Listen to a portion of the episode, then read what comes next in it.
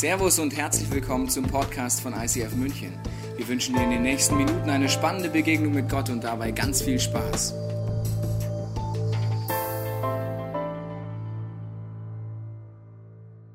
Warum bin ich so fröhlich? Wem geht es heute so, dass er aufgewacht und gedacht hat, warum bin ich eigentlich so fröhlich? Wie, wie, wie ist das passiert? Gestern Nacht war ich noch echt blöd drauf, aber jetzt heute Morgen, warum bin ich eigentlich so fröhlich? Geht es jemand heute so? Okay, paar. Cool. Freut mich. Ihr könnt euch jetzt entspannen. Ihr seid schon fröhlich. Nein, es geht um eine Eigenschaft oder eine positive Einstellung, nämlich äh, Dankbarkeit. Jede Nation hat Stärken und Schwächen. Ist dir mal aufgefallen? Also wir Deutschen zum Beispiel, wir haben gewisse Stärken, aber wir haben auch so ein paar Schwächen. Also wofür wir nicht bekannt sind, ist für eine positive Lebenseinstellung. Oder? Wir jubeln den ganzen Tag und sagen, Mensch, uns geht's gut. We are so blessed. Es geht uns so gut. Wir sind eines der reichsten Länder der Welt. Wir worshipen Gott 24 Stunden. Nein, wir motzen. Auf sehr hohem Niveau, aber wir motzen. Also das ist eine Schwäche unserer Kultur. Alles ist immer, das Glas ist immer halb leer, äh, es ist halb leer, nicht halb voll. Und weißt du, ich habe noch selten in Deutschen erlebt, nach einer Ansprache von Angela Merkel, Mensch, war richtig gut heute. It touched my heart. Also die Merkel, was die wieder gemacht hat. Wir haben zum Glück auch andere Nationen in unserer Kirche, ja, die sagen uns dann immer wieder, Mensch, ihr Deutschen, man könnte es auch anders machen. Man könnte auch ein bisschen positiver an die Sache rangehen, aber wir haben viele Stärken. Aber das ist definitiv eine nicht angeborene Stärke als Deutscher, dass man positiv ist und eine positive Lebenseinstellung hat. Und wir wollen es mal am Wetter festmachen. Das Wetter, sehr schön. In Deutschland haben wir das Privileg, dass das Wetter sich ändert. Hast du mal gemerkt? Wir sind nicht in der Wüste, zum Beispiel. Wir wohnen auch nicht in der Antarktis. Dann meckern wir, wenn es zu heiß ist boah, ist das heiß heute wieder, ist echt schlimm, du. Dann wird's zu kalt. Dann meckern wir wieder. Am besten ist der Monat April auf Social Media. Es gibt einen alten Spruch, der April, der macht, was er will. Welcome to Germany. Da schneit's immer. Also, ich kann den Schnee nicht mehr sehen, so eine Scheiße. So typisch deutsch, ja. Oder im Ver Straßenverkehr. Einmal geht's dir zu schnell, ja. Der rast, was will der ein? Der ist viel zu schnell unterwegs. Dieser Raser, im nächsten Moment geht's dir zu langsam. Ja, weißt du, wieder nur Schnarchzapfen unterwegs, geht ja nicht vorwärts. Wir vergleichen uns auch dummerweise immer mit den Falschen. Wir vergleichen uns immer mit Menschen, die mehr haben als wir. Das ist echt super. Also nehmen wir mal, hat jemand ein Fahrrad? Nur kurz Frage, hat jemand ein Fahrrad? Mal, die ein Fahrrad haben, okay. Hast du schon jemand mit dem Fahrrad durch München fahren sehen, so, wow, ich habe ein Fahrrad. Wie cool ist das denn? Ich habe ein Fahrrad, verstehst du? Ich habe übrigens ein 21-Gang-Fahrrad. Weltweit gesehen bin ich damit eines der reichsten Menschen im weltweiten Vergleich von fast sieben Milliarden Menschen. Guck mal, wie viele Menschen haben weltweit ein 21-Gang-Fahrrad? Ich habe eins! I worship God. Wenn ich durch die Stadt fahre, ich sage immer nur, Gott, ich bin so gesegnet, ich habe ein Fahrrad. Nee, ich habe kein Auto. Finde ich scheiße. Warum habe ich eigentlich kein Auto und überhaupt, das Fahrrad ist platt? Also wir finden leider als Deutsche relativ schnell den Punkt, wo wir meckern, wo wir Dinge nicht so gut finden. Jetzt haben wir als Kirche einen Style, der heißt, wir haben sechs verschiedene Werte. Eine heißt vom Leben begeistert. Und jeder Wert von uns hat einen Zusatzsatz. Und ohne den Satz kann man die Werte falsch verstehen. Das kann man so verstehen, so, aha, kommt jetzt so ein Motivationstraining heute so, ja? Also, hab Mut, es kommt gut. If you can dream it, you can do it. Oder, Chaka, du schaffst das. Es ist kein Motivationstraining, tut mir leid. Du musst in die Olympiahalle gehen, 100 Euro für die Karte auszahlen, dann kriegst du Motivationstraining. Der Zusatzsatz unseres Wertes ist folgendes. Wir sind begeistert vom Leben mit Gott und haben deswegen eine positive Lebenseinstellung. Ich verfehlte immer das Kleingedruckte zu lesen. Ich bin mit meinen fast 40 Jahren, übrigens am 23. August habe ich 40. Geburtstag, liebe Church, alle Geschenke bitte mitbringen am Sonntag, Quatsch. Also in meinen fast 40 Jahren bin ich schon nicht mehr begeistert vom Leben an sich. Ich sehe zu viele Krankheiten, zu viele Schicksalsschläge, zu viele Menschen, die unter Diktatoren leiden, zu viele Situationen, wo ich überhaupt nicht begeistert bin vom Leben an sich. Ich muss nur die Nachrichten anmachen, dass ich nicht mehr vom Leben an sich begeistert bin. Aber ich bin begeistert vom Leben mit Gott. Diese Predigt geht es darum, wie du begeistert bist von deinem Leben mit Gott und deswegen eine dankbare Einstellung hast. Und ich gehe mal dir eine Szene rein, die Jesus erlebt und das ist eine typische Szene, die wir immer wieder in unserem Leben, glaube ich, erleben und wenn wir diesen Schlüssel heute erkennen, wird sich unser Leben verändern. Lukas 17. Auf seinem Weg nach Jerusalem zog Jesus durch das Grenzgebiet von Samaria und Galiläa. Kurz vor einem Dorf kamen ihm zehn Aussätzige entgegen. Sie blieben in einigem Abstand stehen und riefen laut: Jesus, Meister, hab Erbarmen mit uns! Jedes Mal, wenn ich die Bibel lese und sage, Heiliger Geist, rede zu mir, zeigt Gott mir was Neues. Also zum Beispiel habe ich darüber nachgedacht, warum schreien die eigentlich? War der schwerhörig? Warum schreien die denn? War das so voller Glauben? Und dann habe ich nachgeforscht, was Aussatz bedeutet. Aussatz hieß damals, dass du eine Krankheit hattest, die man deine Haut gesehen hat. Die Folge war, du musstest außerhalb der Stadt leben und durftest dich nicht jemandem nähern, der nicht auch Aussatz hatte. Du musstest sogar die Kleidung so vom Körper wegnehmen, teilweise nur bis auf die Unterhose, dass ich von schon Weitem gesehen hätte, Aussatz. Das heißt, du durftest dich niemandem nähern und wenn du es gemacht hättest, hättest du die Todesstrafe bekommen, damit du niemanden ansteckst. Das heißt, diese zehn Männer müssen schreien, weil Jesus ist da hinten bei den Normalen. Jesus! Sie müssen schreien, weil er ist da hinten. Und sie sind definiert über den Aussatz. Und unser Aussatz, ich meine, wir laufen tendenziell nicht nackt rum, aber unser Aussatz ist eher auf unserer Seele oder unserem Geist, das sind Sachen, die vielleicht keiner kennt. Das sind Situationen, für die wir uns schämen, genau wie diese Menschen sich geschämt haben. Vielleicht ist es deine Pornosucht, die keiner kennt, aber du dich für schämst. Vielleicht ist es aber auch dein Hass, den du hast gegen dich selber, den keiner kennt, was dein Aussatz ist. Oder du bist total einsam, obwohl du viele Freunde hast und hier drinnen, das kennt nur keiner. Okay, das ist jetzt das Setting, okay? Zehn Aussätzige sind unterwegs. Sie rufen, dass Jesus ihnen hilft und wir schauen mal, was jetzt passiert. Jesus sah sie an und sagte zu ihnen, Punkt 1, wenn Jesus zu ihnen etwas sagt, heißt es, er muss zu ihnen hingegangen sein.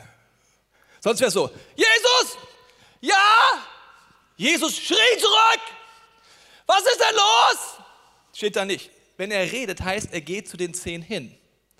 Jesus ist nicht schockiert von deinem Aussatz. Jesus hat keine Berührungsängste, wenn du Sünde hast in deinem Leben. Jesus geht einfach zu dir hin, er weiß es sowieso schon.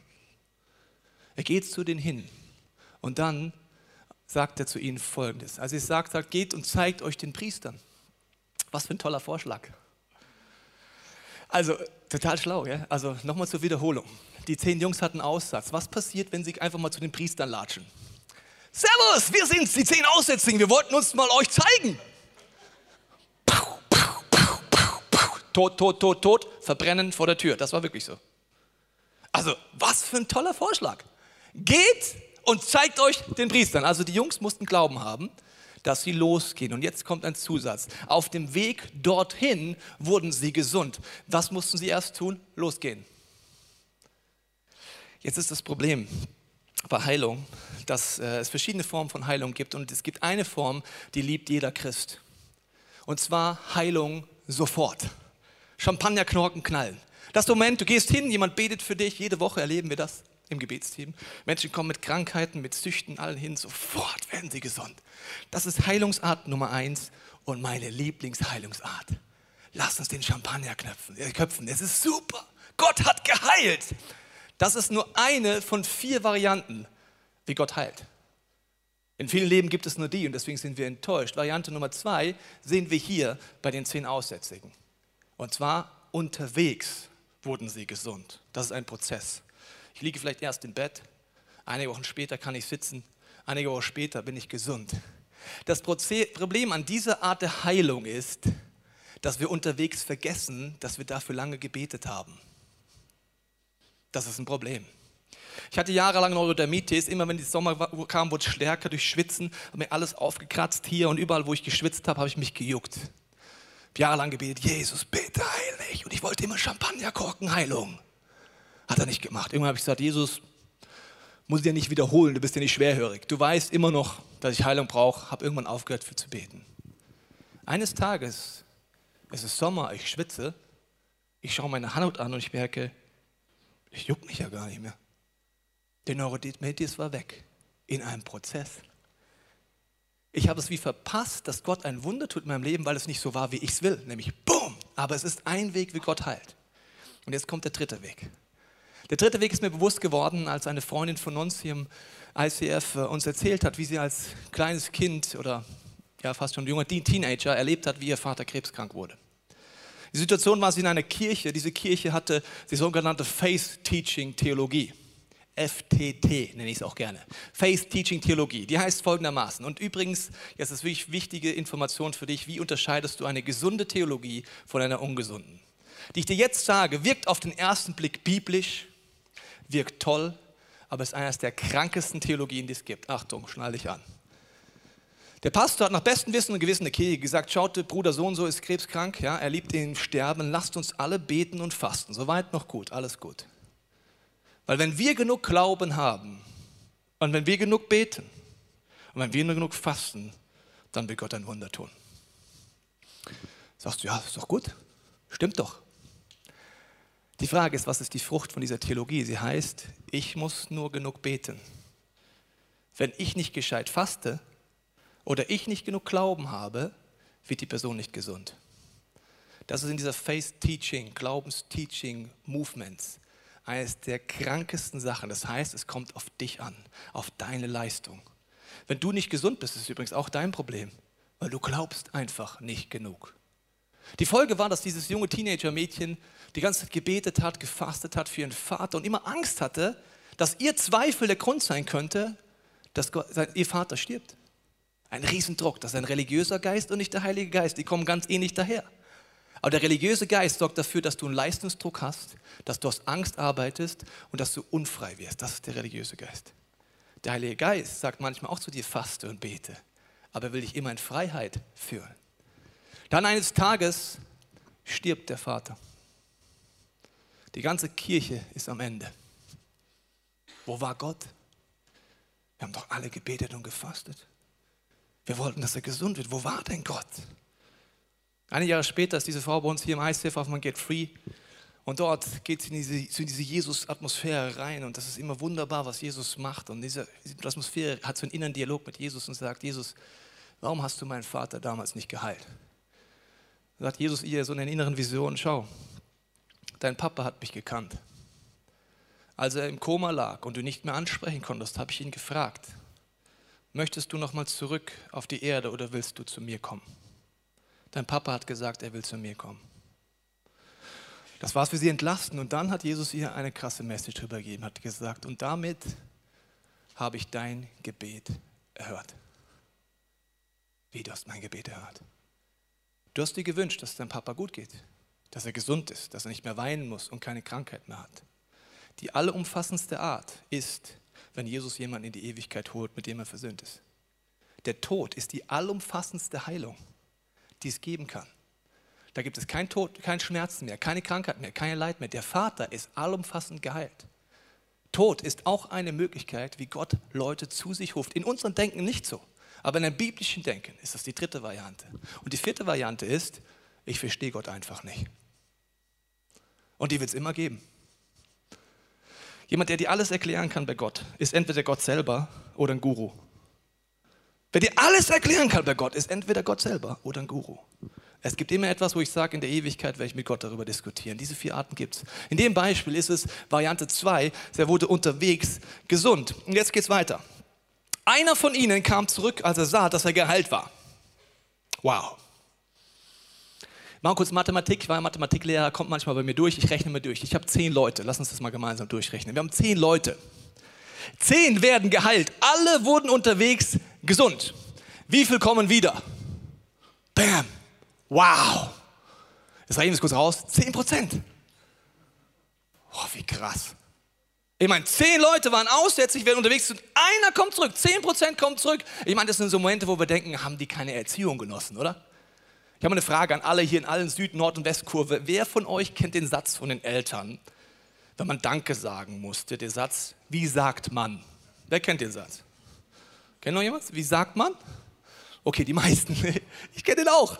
Das Interessante ist, dass man als, wenn man selber Eltern wird, wie ich, am Anfang Sätze übernimmt, wo man denkt, warte mal, ist der eigentlich schlau, der Satz? Ich habe meinem Sohn was anderes beigebracht, meiner Frau. Wir haben gesagt, wenn er sich etwas bekommt, frage ich ihn nicht, wie sagt man, sondern, freust du dich, Benedikt? Ja, danke. Okay, wie sagt man, ist ja wie eine Regel. Das ist so wie nach dem Motto, der Nachbar schenkt dir ein Geschenk, das du gar nicht willst. Es ist potthässlich. Und dann sagt die Mama, wie sagt man? Danke. Nee, ich will so einen Scheiß und will wir eh nicht haben. Wie sagt man? Ich habe letztens ein kleines Kind mitgekriegt, da sagen die Eltern, wie sagt man, sagt das Kind Amen. Ich habe mich totgelacht. Ja, aber super, hat der Kids aufgebaut. Amen! Ja, warum nicht? Stimmt ja irgendwie auch, gell? Okay, also einer von zehn kommt zurück und erstmal denken sie sich, was für ein Skandal. Das würde uns nicht passieren, oder? Wenn Gott ein Wunder in unserem Leben tut oder wenn irgendwas tut, wofür wir dankbar sein könnten, würden wir doch zurückgehen, oder? Oder? Okay. Er pries Gott mit lauter Stimme, warf sich vor Jesus Füße nieder und dankte ihm. Dieser Mann war ein Samariter, nicht mal ein Jude, aber Jesus sagte, sind denn nicht, also Jesus macht immer super rhetorische Fragen, sind nicht alle zehn gesund geworden? Nur Rückfrage. Wo sind denn die anderen neun, als ob Gott das nicht wüsste? Okay. Ist es keinem außer diesem Fremden in den Sinn gekommen, zurückzukehren und Gott die Ehre zu geben? Und er sprach zu ihm, steh auf, geh hin. Dein Glaube hat dir geholfen. Warte mal, Jesus, wie dein Glaube hat. Ähm, können wir nochmal die zehn Leute kurz sehen? Also, zehn Leute werden alle gesund. Wie vielen Menschen hat denn jetzt der Glaube geholfen? Auf den ersten Blick zehn, oder? Zehn Menschen hat der Glaube geholfen, aber Jesus sagt nur zu dem einen, der zurückkehrt, der Gott worshipt, ihm die Ehre gibt und Danke sagt, dein Glaube hat dir geholfen. Jesus redet von einem Glauben, der mehr ist, Problem da, Problem weg. Er redet von einem Glauben, der dir wirklich hilft, der nicht ist, ich brauche Heilung, habe Gesundheit, danke. Du kannst deinen Glauben auf drei Arten lesen. Ich sag mal, diese, einfach dieses Pult ist mal Gott, okay? Variante 1, ich habe ein Problem, ich habe irgendetwas, wo ich Gott brauche und dann gehe ich zu Gott hin und bitte und bettel. Und interessanterweise ist es ein bisschen ganz gleich wie dieser Gott. Also wenn man anfängt so zu beten, hat man eigentlich ein Gottesbild, das sehr, sehr klein ist. Weil ich erkläre Gott mal kurz, wie der Laden läuft. Also Gott, du siehst das Problem, also solltest du wirklich eingreifen, gell? Hier ist echt, also du solltest jetzt echt Heilung machen, wenn du mich liebst und so ein Schmarrn, ja? Also ich erkläre Gott von oben herab, was er jetzt zu tun hat und bettel und bittel ihn an. Dann gehe ich wieder weg, okay? Dann passiert es vielleicht nicht sofort, sondern unterwegs und ich vergesse einfach mal Danke zu sagen. Kann es sein, dass dein und mein Gebetsleben manchmal so aussieht? Dass 90 Prozent wir bitten, betteln, klagen, Anträge stellen und nur bei 10% der Fälle ihn worshipen, dann wäre das ja mein Leben. Ah nee, war so Spaß, gell? Na, leider doch, oder? Die zweite Variante ist, ich habe so diese wie sagt man Mentalität bekommen, mitgekommen von der Kirche, ja? Also, Gott tut was in meinem Leben und ich gehe danach kurz zu ihm und sage, danke! Und gehe wieder weg. Lebe mein Leben wieder, bis das nächste Problem kommt. Ah, Gott, ich bin's wieder. Also es gibt wieder ein Problem. Dann gehe ich wieder hin und wieder, danke. Die Variante, von der Gott hier redet, ist bei Gott bleiben. Wenn es mir gut geht oder wenn es mir schlecht geht. Ob ich Krankheit habe oder keine Krankheit habe und eine Einstellung der Dankbarkeit bekomme, die unabhängig von meinen Umständen ist. Dein Glaube hat dir geholfen. Der hilft dir dann, wenn du eine göttliche Perspektive einnimmst. Das Problem ist, der Teufel will dir immer eine teuflische Perspektive einreden. Das beginnt an den ersten Seiten der Bibel. Da wird beschrieben, dass Gott den Garten Eden kreiert, also das Paradies, und da wird beschrieben, dass es ganz, ganz viele Bäume gibt. Es gibt sogar Tausende von Bäumen. Tausende von Bäumen, habe ich extra nochmal nachgelesen. Ich habe das mal mitgebracht, Tausende von Bäumen, okay? Also, und in einem Baum sagt Gott, den gibt es nicht. So, was ist jetzt die teuflische Strategie? Hüpfen wir durch den Garten Eden. Wow, es gibt so viele Bäume hier. Was gibt es denn da noch für zwei Millionen Bäume? Und hier, wow, was es da alles gibt. Und da gibt es auch noch Bäume und da, auf den kletter ich auch mal. Nee, weißt du, was wir machen? Den einen hab ich nicht. Den brauche ich. Und dann gehe ich so nah auf den Baum zu, immer näher, immer näher, immer näher, bis ich so nah davor bin, dass ich nur noch Rinde sehe. Oh. Ich vergesse die tausenden Bäume, wo Gott mich segnet. Ich sehe nur noch das, was ich nicht habe. Und dann laufe ich mit dieser Perspektive rum und sage, Gott macht nichts in meinem Leben. Gott ist böse. Wo ist Gott überhaupt? Und dann laufe ich mit diesem Brett vorm Kopf und schaue mir noch das Moos an in diesem Baum. Warum? Meine Perspektive ist teuflisch geworden und nicht mehr göttlich. Es gibt tausende von Bäumen, die Gott mir gibt. Ich sehe nur noch den einen. Das war Situation, als wir auf Worship-Tour waren, als Beispiel waren an einem Abend an einem Ort, da kamen 900 Menschen und ich habe am Ende einen Aufruf gemacht, wer mit Jesus ganze Sache machen will. Und hunderte von Menschen haben ihren Arm hochgestreckt. Leute wurden geheilt. Einfach so. Es war ein unfassbarer Abend. Ich komme von der Bühne runter und das sind dann die Momente. Was ist jetzt eine göttliche Perspektive? Von außen sagst du, und hast dich die ganze Zeit gefreut und du hast worshipen, weil es gab ja tausende Dinge, die Gott getan hat, oder? Ich komme runter und dann kommt ein junger Mann zu mir, nimmt mich so Arm und sagt, hey, du, ich kenne dich nicht. Ich, ich kenne dich auch nicht. War ich mir interessant, als Pastor wirst du von Leuten in den Arm genommen, die du gar nicht kennst. Ja, okay, ich kenne dich auch nicht, ja, äh, aber ich wollte sagen, Gott hat zu mir geredet durch dich. Und ich dachte, wow, krass, jetzt kommt was Cooles. Ja, also, weißt du, also, ich habe nächste Woche so einen großen Vortrag in meinem Leben. Und ich habe ein Problem, ich rede einfach schnell. Und ich hatte bis gerade eben Angst, habe gesagt, Gott, hilf mir, dass meine Angst weggeht. Als ich heute gesehen habe, wie schnell du redest und Gott dich trotzdem benutzen kann, wusste ich, Gott kann auch mich benutzen. Vielen Dank. Hack, abgehauen.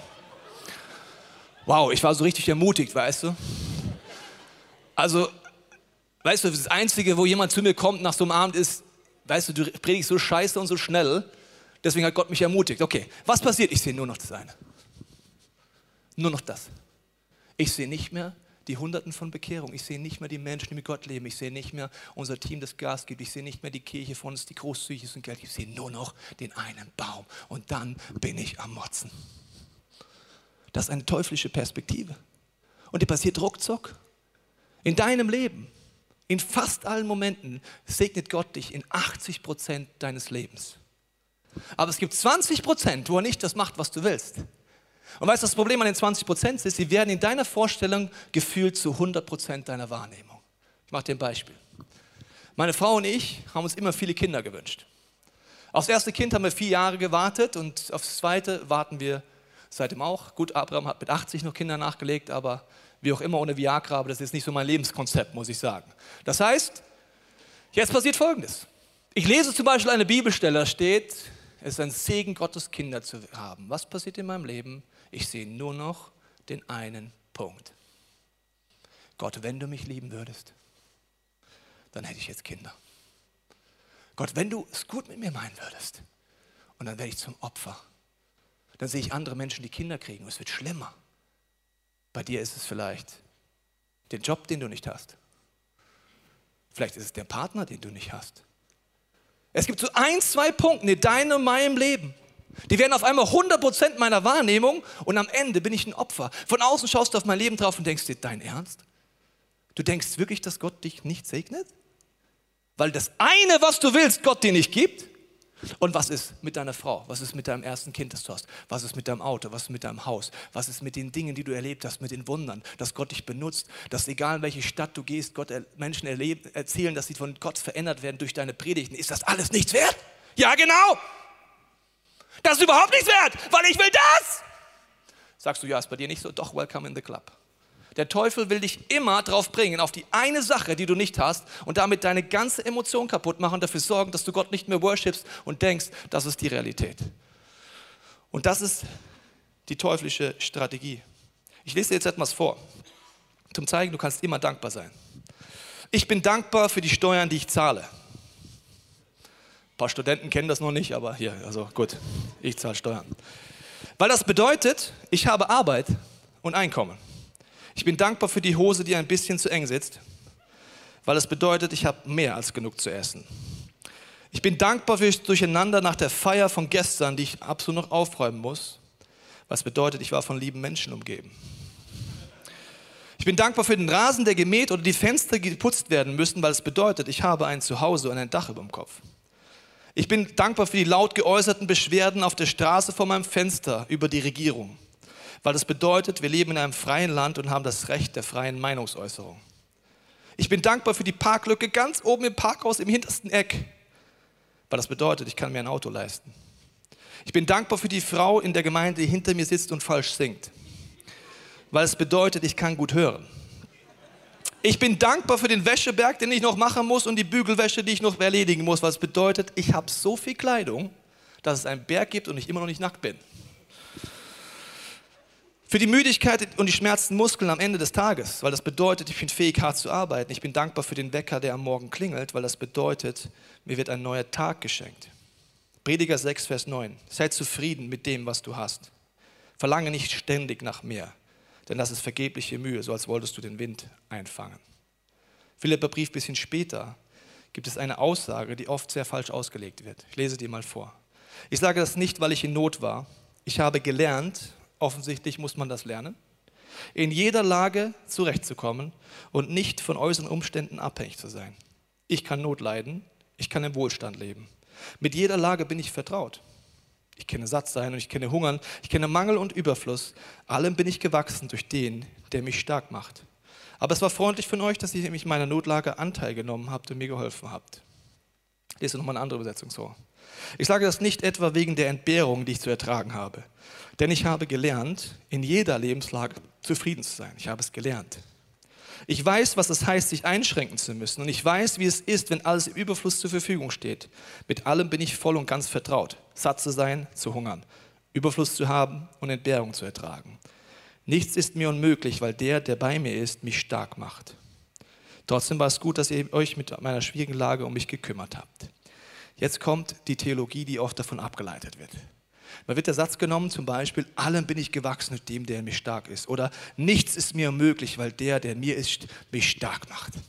Ich war letztens mit einem Bekannten unterwegs, der hat diese Theologie bekommen, irgend durch irgendwelche Predigten, dass dieser Satz, alles ist möglich durch dem, der mich stark macht, seine Theologie geworden ist. Ich empfehle dir immer selber die Bibel zu lesen und besonders den Kontext.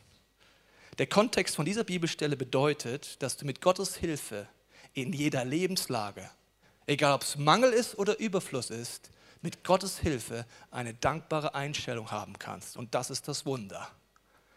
Er hat das so verstanden durch Predigten, einfach nur den Satz genommen, dass wenn man so ein Kind Gottes ist, dass man einfach rumgebieten kann und Gott tut das einfach. Wir waren beim Golfen, legendär, werde ich nie vergessen. Waren beim Golfen und dann da hinten kamen schwarze Wolken. Da hat er seine Golfschläger genommen und hat gesagt, Vater, ich danke dir, dass ich dein Kind bin und dass durch, die, durch den, der in mir lebt, alles mir möglich ist. Und ich gebiete jetzt diesen Wolken, dass sie weichen, dass mein Freund Tobias und ich weiter spielen können. Also wenn es nicht so schlimm wäre, die Theologie, muss ich immer so... Also vielleicht ist es mein Problem meines Hirns, ich denke es immer gleich durch. Ich frage ihn dann, äh, also du bist ernsthaft der Meinung, also nicht, dass Gott das nicht kann, das bin ich voll bei dir, aber du bist ernsthaft der Meinung, dass Gott darauf wartet, was du hier rumgebietest und dann macht das einfach? Ja klar, steht doch in der Bibel. Philipperbrief, steht da überhaupt gar nicht, aber ist egal. Dann sagt er, aber was machen wir jetzt, wenn dort hinten ein Bauer ist? Und er betet zu gleichen Zeitpunkt, Herr, ich gebiete diesen Wolken, dass Regen herunterkommt, weil mein Feld ist trocken. Und weil du mich liebst und alles möglich ist, gebiete ich den Wolken, dass sie regnen. Und wir sind dummerweise in der Schnittmenge vom Golfplatz. Was macht Gott? Dann Schnick, Schnack, Schnuck oder was? Was macht er denn jetzt? Ja, oh, ich würde gern beide, aber irgendwie, Du kannst rumgebieten, wie du willst. Jesus sagt, du kannst nur das tun, was du den Vater tun siehst. Du musst dem Heiligen Geist kooperieren, dann kannst du alles machen. Aber nicht einfach wie ein verwöhntes Einzelkind rumgebieten. Ja? Okay. Also, das ist eine Einstellung. Der Glaube hilft dir, wenn Worship dein Lebensstil wird. Jakobus, äh, Entschuldigung, 1. Timotheus 2,1. Das erste und wichtigste, wozu ich die Gemeinde auffordere, ist das Gebet. Es ist unsere Aufgabe, mit Bitte, Flehen und Danken für alle Menschen einzutreten. Psalm 116. Wie kann ich dem Herrn jemals danken für alles Gute, was er mir getan hat? Ich will ihm ein Dankopfer darbringen und dabei deinen Namen, Herr, ausrufen. Ein Dankopfer darbringen. Jetzt wird's krass. Wir glauben, dass Dankbarkeit ein Gefühl ist. Genau wie Liebe glauben wir, das ist ein Gefühl. Liebe ist eine Entscheidung. Verliebtheit ist ein Gefühl. Dankbarkeit ist eine Entscheidung. Wenn ich warte, dass ich dankbar werde, einfach so, dann viel Spaß. Oh, ich fühle mich einfach heute mal so richtig dankbar für mein Leben. Nein, dankbar ist ein Dankopfer, ist eine Entscheidung. Jedes Mal, wenn ich sonntags abends nach Hause komme, fühle ich mich gar nicht dankbar. Weißt du warum? Ich habe viermal mir die Seele aus dem Leib gepreacht, habe alles gegeben, für zig Leute gebetet, für zig Leute geredet und am Ende vom Tag bin ich einfach nur so. Und dann komme ich so nach Hause und sehe nur noch den einen Baum, der heute scheiße war. Und ich denke, boah, ey, echt, also es war echt krass. Und mit der Stimmung komme ich ernsthaft heim. An dem Tag habe ich Wunder erlebt. Menschen haben Jesus kennengelernt. Heilungswunder. Ich habe alles erlebt an so einem Sonntag. Trotzdem bin ich der Meinung, alles war schlecht. Ich sehe nur noch das eine Kabel, das da nicht aufgeräumt war oder was weiß ich immer. Ich muss mich entscheiden. Wenn ich nach Hause komme, weiß meine Frau, ich brauche ihre Hilfe. Sie wartet auf mich sonntagsabends und dann setze ich mich hin und sage, ich zwinge mich meiner Frau Sachen aufzuziehen, für die ich dankbar bin, aber nicht, weil ich mich so fühle. Gar nicht fühle ich mich so. Und dann geht's los, los, sagt sie, ja, was war heute gut, mein Schatz? Ich so, ja, das Licht hat gebrannt in der Halle. So fange ich wirklich an. Wirklich Kleinigkeiten. Ja, und die Bühne war auch da, das war auch schon aufgebaut, als ich ankam. Ich fange wie so langsam an. Und am Anfang habe ich überhaupt keinen Bock und ich fühle mich auch nicht so und ich habe überhaupt keine Lust. Aber dann passiert ein Geheimnis. Und das Geheimnis, wenn du das weitermachst, dann sage ich, ey, stimmt, ich habe heute für jemanden gebetet. Der war vollkommen hoffnungslos. Jesus hat gewirkt. Und übrigens, das war noch. Und der Mitarbeiter, was der heute gemacht hat, oder der Leiter, was der gemacht hat, hat mich dankbar gemacht. Und dann wird ein Motor angesetzt in mir. Und dieser Motor kommt nur durch eine Entscheidung der Dankbarkeit. Ich mache das auch manchmal in meinem Haus so, dass ich einfach durchlaufe und einfach im übertragenen Sinn überall so ein Post-it hinklebe, wofür ich dankbar bin. Ja? Also zum Beispiel würde ich jetzt hier durchlaufen und sagen, Mensch, ich bin dankbar für diese Bühne. Das heißt, weil wir umgebaut haben, das bedeutet ja, dass unsere Kirche unfassbar großzügig sein muss, sonst hätten wir das gar nicht finanzieren können. Ich bin dankbar, dass wir 100 Sitzplätze mehr haben. Letztendlich kommt jemand zu mir, irgendwie sieht es so klein aus hier auf einmal. Sag ich, ja, das war das Ziel. Wir haben 100 Sitzplätze mehr. Dann könnte ich hier weitergehen und sagen, Mensch, ich bin dankbar für dieses Keyboard hier. Das bedeutet, dass Menschen großzügig sind und Geld spenden, sonst könnten wir nicht so ein tolles Keyboard haben. Oder für einen Andi. Komm, Andi. Komm. Stirn. Hält es. Für einen Andi. Für so Leiter wie dich, die jede Woche einfach ihr Leben investieren, dass Menschen Jesus kennenlernen, die treu hier sind, ihre Zeit, ihre Kraft investieren. Aus Liebe zu Gott. Oder ein Laptop steht hier rum. Ich habe einen Computer und habe Internet. Du sagst, es ist ja lächerlich. Nein, das ist, wenn du es nicht gewohnt bist, den Lifestyle zu haben, musst du dich zwingen anzufangen. Und ich möchte mit dir jetzt etwas tun, und zwar ein Dankopfer darbringen. Und das ist total gegen unsere deutsche Mentalität. Und je länger du in Deutschland lebst, desto mehr hat der Virus dich schon angesteckt. Wir machen Folgendes jetzt. Du hast so eine Postkarte gehabt auf deinem Platz und Bleistift. Wir hören jetzt einen Song und ich lade dich ein, diese Postkarte zu nehmen und dort einfach anfangen aufzuschreiben, wofür du dankbar bist. Für Menschen, die dir einfallen, für Rahmen, die du einfällst. Wenn dein rechter Fuß gebrochen ist, dann deinen linken Fuß draufschreiben. Egal was, schreib da Sachen drauf und probier aus, was passiert. Du kannst es auch sagen, nee, finde ich total scheiße, kannst auch weitermachen. Aber ich will dir heute etwas zeigen. Dieses Dankopfer-Mentalität. Der Andi spielt einen Song. Lass uns diese Zeit nutzen und es mal ausprobieren.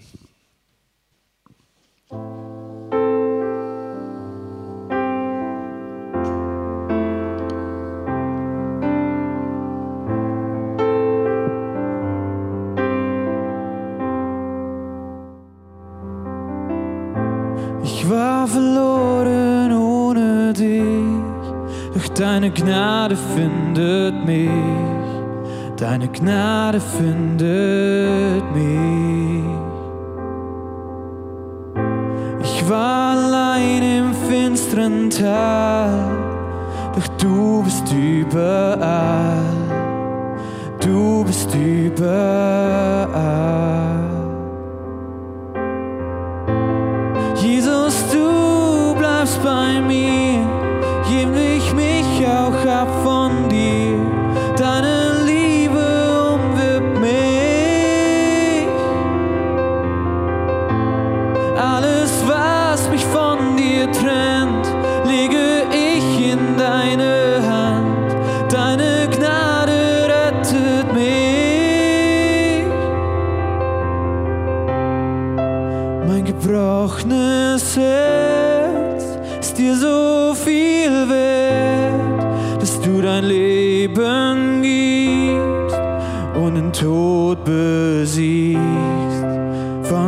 Ketten befreit, von Sünde erlöst, komm ich vor deinen Thron.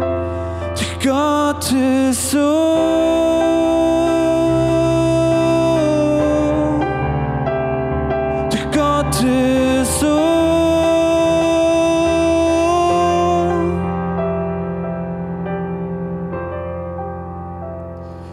Philippa 4,6 steht, macht euch um nichts Sorgen. Wendet euch vielmehr in jeder Lage mit Bitten und Flehen und voll Dankbarkeit an Gott und bringt euer Anliegen vor ihn. 1. Thessalonicher 5. Lasst euch durch nichts vom Gebet abbringen. Dankt Gott in jeder Lage. Das ist es, was er von euch will und was er euch durch Jesus Christus möglich gemacht hat. Hier steht nicht, dank Gott für jede Lage. Dank ihm, dass es dir gerade schlecht geht. Dank ihm, dass du vielleicht eine Krankheit hast. Dank ihm, dass du keinen Job hast. Nein, da steht, danke Gott in jeder Lage. Das ist etwas ganz anderes. ich wäre schon lange kein Pastor mehr. Ich würde wahrscheinlich auch nicht mehr Familie leben. Oder hätte wahrscheinlich schon Ehe aufgegeben, wenn ich dieses Prinzip nicht kennen würde. Indem ich nicht sagen würde, in jeder Lage gibt es Möglichkeiten, dass Gott meine Perspektive wechselt, mir zeigt, was er alles tut in meinem Leben. Die Dinge, die ich sonst vergesse. Das gleiche passiert übrigens jeden Sonntag, wenn wir diese Worship-Songs singen. Worship-Songs können dir helfen, wenn du verstehst, was es bedeutet, deine Perspektive zu wechseln. Weil in wenigsten Fällen kommst du hier sonntags rein und sagst, I'm so happy. Gott hat mich so gesegnet. Wann geht endlich der erste Song los? Ich kann gar nicht darauf warten, mal hier rumzuspringen und sagen, Gott, du bist der Beste. In den meisten Fällen ist es teuflische Perspektive in deinem Leben angekommen. Du siehst die Probleme. Du siehst den einen Baum. Verstehst Gott gerade nicht. Und bist in 20 Prozent, in 100 Prozent deiner Wahrnehmung. Was heißt Worship-Songs? Gesungene Gebete heißen, ich sehe dort Texte an der Leinwand. Am Anfang glaube ich sie nicht, weil ich mich anders fühle. Dann lese ich sie durch. Du bist größer, höher, weiter als ihm stimmt. Und dann fange ich an, die zu singen und fange mich an zu entscheiden. Das ist ein Dankopfer. Am Anfang vom Worship ist bei mir immer ein Dankopfer. Ich entscheide mich. Was passiert dann? Gott ändert meine Perspektive. Er zeigt mir wieder, wer er ist. Und am Ende von dem Sonntag gehe ich raus, habe wieder Glauben und Vertrauen. Und damit möchte ich schließen. Die Freude an Gott ist deine Stärke, steht in der Bibel. Was ist das erste Ziel des Teufels in deinem Leben? Deine Stärke rauben. Wenn du keine Freude mehr an Gott hast, bist du nicht mehr stark. Das Zweite, was die Bibel dir sagt, ist, wenn du Dinge aus Liebe raus tust, hast du Autorität. 1. Korinther 13. Was ist das Zweite, was er dir rauben will? Deine Liebesfähigkeit. Wenn du keine Freude mehr hast an Gott und keine Liebesfähigkeit mehr hast, hast du einfach keine Autorität mehr. Dann bist du einfach der Durchschnittschrist von nebenan. Frustriert und am Jammern. Dankbarkeit heißt, ich nutze so Zeiten wie am Sonntag, sag Jesus, zeig mir, wer du bist. Ich nehme den Song, schließe vielleicht die Augen in Instrumentalteil und sage, Gott, zeig mir wieder, wer du bist. Ich habe die teuflische Perspektive, ich sehe nur Probleme und Gott wird es machen. Ich werde jetzt gleich beten und dann werden wir die Zeit jetzt gleich nutzen können, als Church diese Minuten einzugehen. Wenn du magst, bete in deinem Herzen mit. Vater, ich danke dir für jede Person heute, die den Wunsch hat, deine Perspektive einzunehmen. Und Jesus, du siehst die Dinge, die uns blind machen. Und ich binde den Geist der Schwere über deinem Leben. Den Geist der Lüge, der Täuschung. Und auch den religiösen Geist. Dass der Heilige Geist jetzt wirkt die nächsten Minuten. Dass dein Blick aufgeht. Dass du dich erinnerst, wenn du diesen Jesus schon kennst, was er getan hat. Weil am Ende vom Tag heißt Dankbarkeit. Ich bin dankbar für dich, Jesus. Dass du in meinem Leben bist. Dass du für mich am Kreuz gestorben bist für alles, was du schon getan hast in meinem Leben, in meiner Familie und bei meinen Freunden. Und ich danke dir, Jesus, dass jeder, der es jetzt möchte, neu diese Perspektive einnehmen kann. Wenn du diesen Jesus nicht kennst, kannst du die nächsten Minuten nutzen, diese Gebete, sagen, Jesus, zeig mir, ob du der Sohn Gottes bist. Amen. Wir hoffen, dass dir diese Predigt weitergeholfen hat. Wenn du Fragen hast, kannst du gerne an info at icf-moenchen.de mailen und weitere Informationen findest du auf unserer Homepage unter www.icf-moenchen.de.